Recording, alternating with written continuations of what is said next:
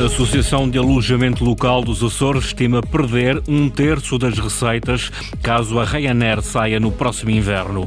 Chuva forte da última madrugada provocou 54 ocorrências em São Miguel, quatro famílias tiveram de ser realojadas e há estragos em casas e viaturas. O governo está a avaliar os prejuízos para depois abrir candidaturas para o Fundo de Emergência Climática. Três touros mortos na passada semana na Praia da Vitória. A autoridade Municipal garante que foi fora do arraial da Tourada da Agualva. No que diz respeito ao tempo para amanhã, pode contar com uma terça-feira com muitas nuvens, mas também com o sol a espreitar lá de vez em quando. Aguaceiros fracos nos grupos central e oriental. Temperaturas máximas previstas: 26, 25 graus em Santa Cruz das Flores, Angra do Heroísmo e Ponta da Algada, 26 na cidade da Horta. Seguimos para as notícias, edição das 18 horas com o jornalista Sais Furtado.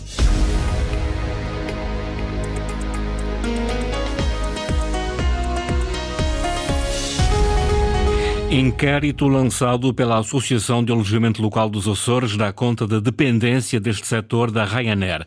40% dos proprietários dos imóveis dizem-se já afetados pelo impasse que reina sobre a operação da companhia. Estimam perder um terço das receitas. Ana Paula Santos. O inquérito aos associados é recente. Quem dá conta dos resultados é o presidente da Associação de Alojamento Local dos Açores, João Pinheiro. 43% dos proprietários de alojamento local em São Miguel já estão a sentir impacto da falta de, de calendário que a Rainer tem na sua plataforma para viagens para, para São Miguel, neste caso. Nós fizemos também a nível de Açores e 30, e este número reduz para mais ou menos 5%, 38% do valor global dos nossos proprietários de alojamento local estão a sentir eh, este impacto de saída da Rainer. Para o próximo inverno, para os Açores, a Rainer mantém fechado desde maio o sistema de vendas. Caso a companhia aérea deixe de voar para a região entre finais de outubro e abril, o alojamento local estima no próximo inverno uma quebra substancial nas receitas, uma quebra na ordem dos 30%. Nós conseguimos ver em certa medida, os, as reservas futuras e as reservas não estão a cair. Junto do, do nosso inquérito também fizemos esta, esta pergunta, qual era o impacto nas suas receitas da, da, o impacto previsto das receitas da saída da Ryanair para a época baixa e, e corresponder em média 30% de quebra das receitas da, da, deste valor. Decisões ainda não há, tudo indica que a Ryanair vai manter para os Açores voos no próximo inverno, mas será uma operação bem mais reduzida que a atual. O pacote Mais Habitação do Governo da República foi vetado por Marcelo Rebelo de Sousa. O diploma foi aprovado pela maioria PS no Parlamento. Marcelo devolveu o diploma à Assembleia da República por considerar que o documento confirma os riscos de irrealismo nos resultados projetados e critica o facto de não se ter conseguido alcançar um acordo de regime entre os partidos. Ora, as medidas previstas no pacote Mais Habitação foram sempre criticadas pelos proprietários de alojamentos locais nos Açores. A Associação de Alojamento Local vê no regresso da proposta de lei à Assembleia da República uma vantagem. Trata-se do reconhecimento que o alojamento local não cria problemas à oferta de habitação as propostas do governo para o alojamento local uh, no, no, programa Mais Habitação não vão resolver em nada o, o problema que existe uh, de habitação em Portugal. Isto foi confirmado pelo Presidente da República, quando diz que o Mais Habitação foi muito focado em dois assuntos pilares, que o, o alojamento local e, uh, e o, o arrendamento coercivo e, e, e, não foi dado eh, a oportunidade de trabalhar nos outros setores que eh, irão resolver o problema da habitação. João Pinheiro, presidente da Associação de Alojamento Local dos Açores, Marcelo Rebelo de Sousa, devolveu o diploma mais habitação ao Parlamento sem promulgação. O PS, entretanto, já disse que vai confirmar no Parlamento o diploma vetado por Marcelo. Diz a maioria socialista que há urgência na resposta à crise da habitação. A chuva forte desta noite e madrugada provocou inundações em São Miguel. A Proteção Civil registrou mais de meia centena de ocorrências relacionadas com estragos em vias municipais e habitações, transbordos de ribeiras e, consequentemente, danos de monta em viaturas. Nos ginetes, em Santo António, duas famílias tiveram de ser realojadas e o mesmo aconteceu com dois agregados familiares da freguesia dos Remédios devido às inundações que afetaram as respectivas casas e bens materiais. A jornalista Linda Luz esteve nos ginetes e ouviu o caso de uma das famílias desalojadas.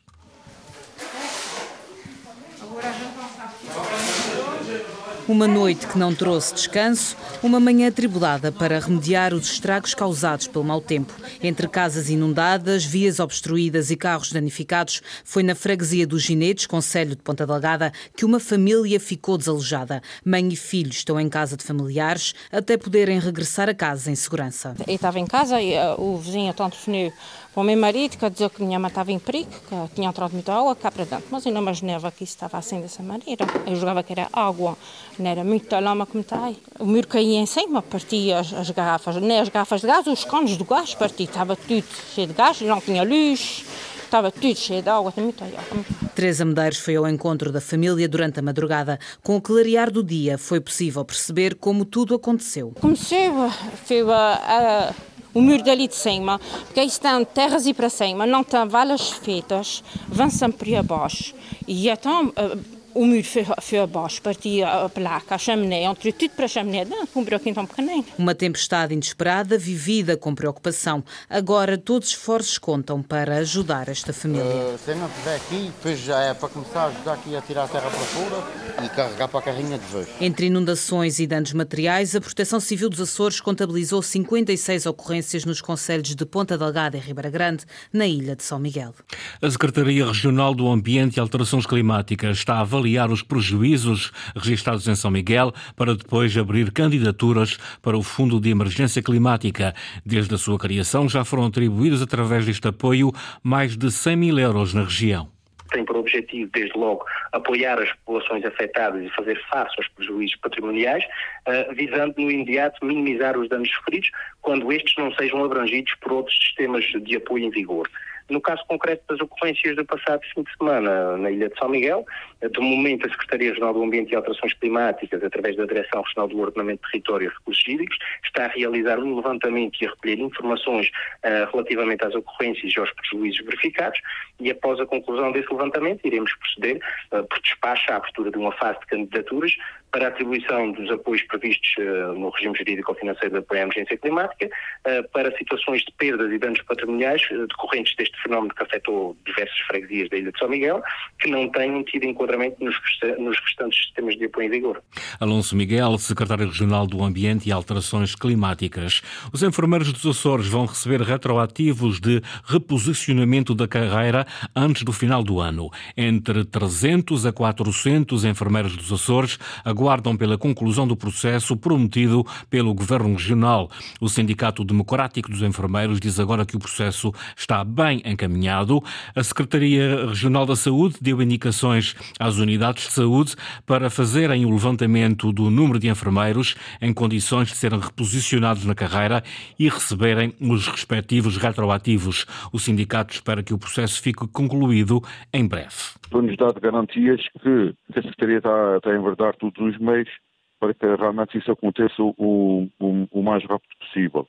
Uh, estamos a contar em, em breve três uh, que finalmente comece, uh, comece a, a, última tranche dos enfermeiros que faltam progredir reposicionar-se na carreira e os respectivos relativos comecem a ser resolvidos muito rapidamente.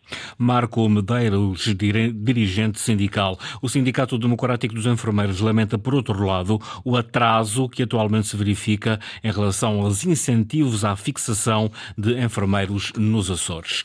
A Câmara Municipal da Praia da Vitória, responsável pela fiscalização das touradas à corda no Conselho, nega que tenham morrido três touros no arraial da tourada da freguesia da Agualva. Os animais saíram vivos, foram abatidos posteriormente por orientação do ganadeiro. Eduardo Mendes. Depois de alguma polémica em volta da tradicional tourada à corda da freguesia da Gualva, a Câmara Municipal da Praia da Vitória, responsável pela fiscalização e licenciamento do evento, vem esclarecer o que foi exposto no relatório feito pelo delegado municipal presente no terreno e afirma que nenhum animal morreu dentro do arraial. O relatório do nosso delegado chegou que o primeiro touro, Jalbin Fernandes, uh, saiu, saiu tudo normalmente. Uh, após os 15 minutos de lead, o touro perdeu metade de, de, uma unha do pé e começou a sangrar. Recolheram o touro uh, para a gaiola. O segundo touro mal saiu, ele não, não tinha força para andar, estava tonto, estava desequilibrado e o ganadeiro uh, mandou logo recolher o touro. Otília Martins, vereadora da Câmara Municipal da Praia da Vitória. A decisão de abater os animais vem depois de serem recolhidos. Entraram uh, vivos por decisão do ganadeiro, porque ele é que é o dono uh, do, dos touros. Ao intervalo, reuniram todas as condições e levaram os dois touros para, para o matador para serem uh, abatidos uh, no abate da urgência do matador. Também o terceiro touro da corrida, desta vez do ganadeiro Rego Potelho, sofreu um incidente. Caiu no chão, tentaram uh, perceber-se o que é que se passava e viram que o touro não reunia condições para se levantar, por vários motivos, ao calor, à umidade, porque estava um dia muito quente. Depois, com a intervenção de todos, do delegado, da PSP, reuniram todas as condições, foi uma carrinha e, e carregou o touro numa carretana que transportou o animal uh, para o mato. O relatório do delegado municipal da Câmara da Praia da Vitória a especificar as ocorrências que aconteceram no Arraial na passada quinta-feira. O dia maior da festa em louvor da Senhora das Lourdes é no próximo domingo, mas hoje arranca a Semana dos Baleeiros. É como sempre nas Lajes do Pico, este ano já na sua 37ª edição. David Borges. Cultura, desporto e música são alguns dos ingredientes que vão fazer parte da Semana dos Baleeiros, que decorrerá de hoje até domingo na Vila das Lajes do Pico.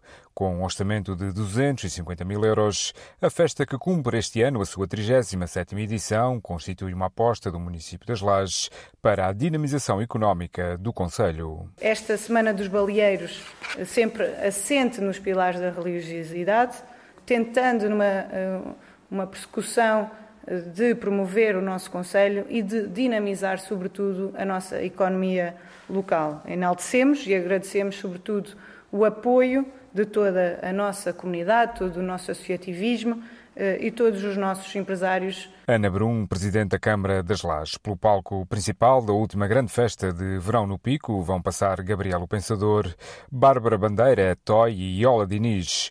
Uma aposta diversa que procura chegar a vários públicos, adianta a autarca. Eh, com uma tentativa eh, de haver alvos e públicos sempre num dia mais popular, um dia mais jovem e um dia para, todo, para toda a população, mas sobretudo tentando chegar a todos os públicos-alvos. Além da componente profana, a Semana dos Baleeiros inclui uma importante vertente religiosa em louvor da Senhora de Lourdes, padroeira dos Baleeiros.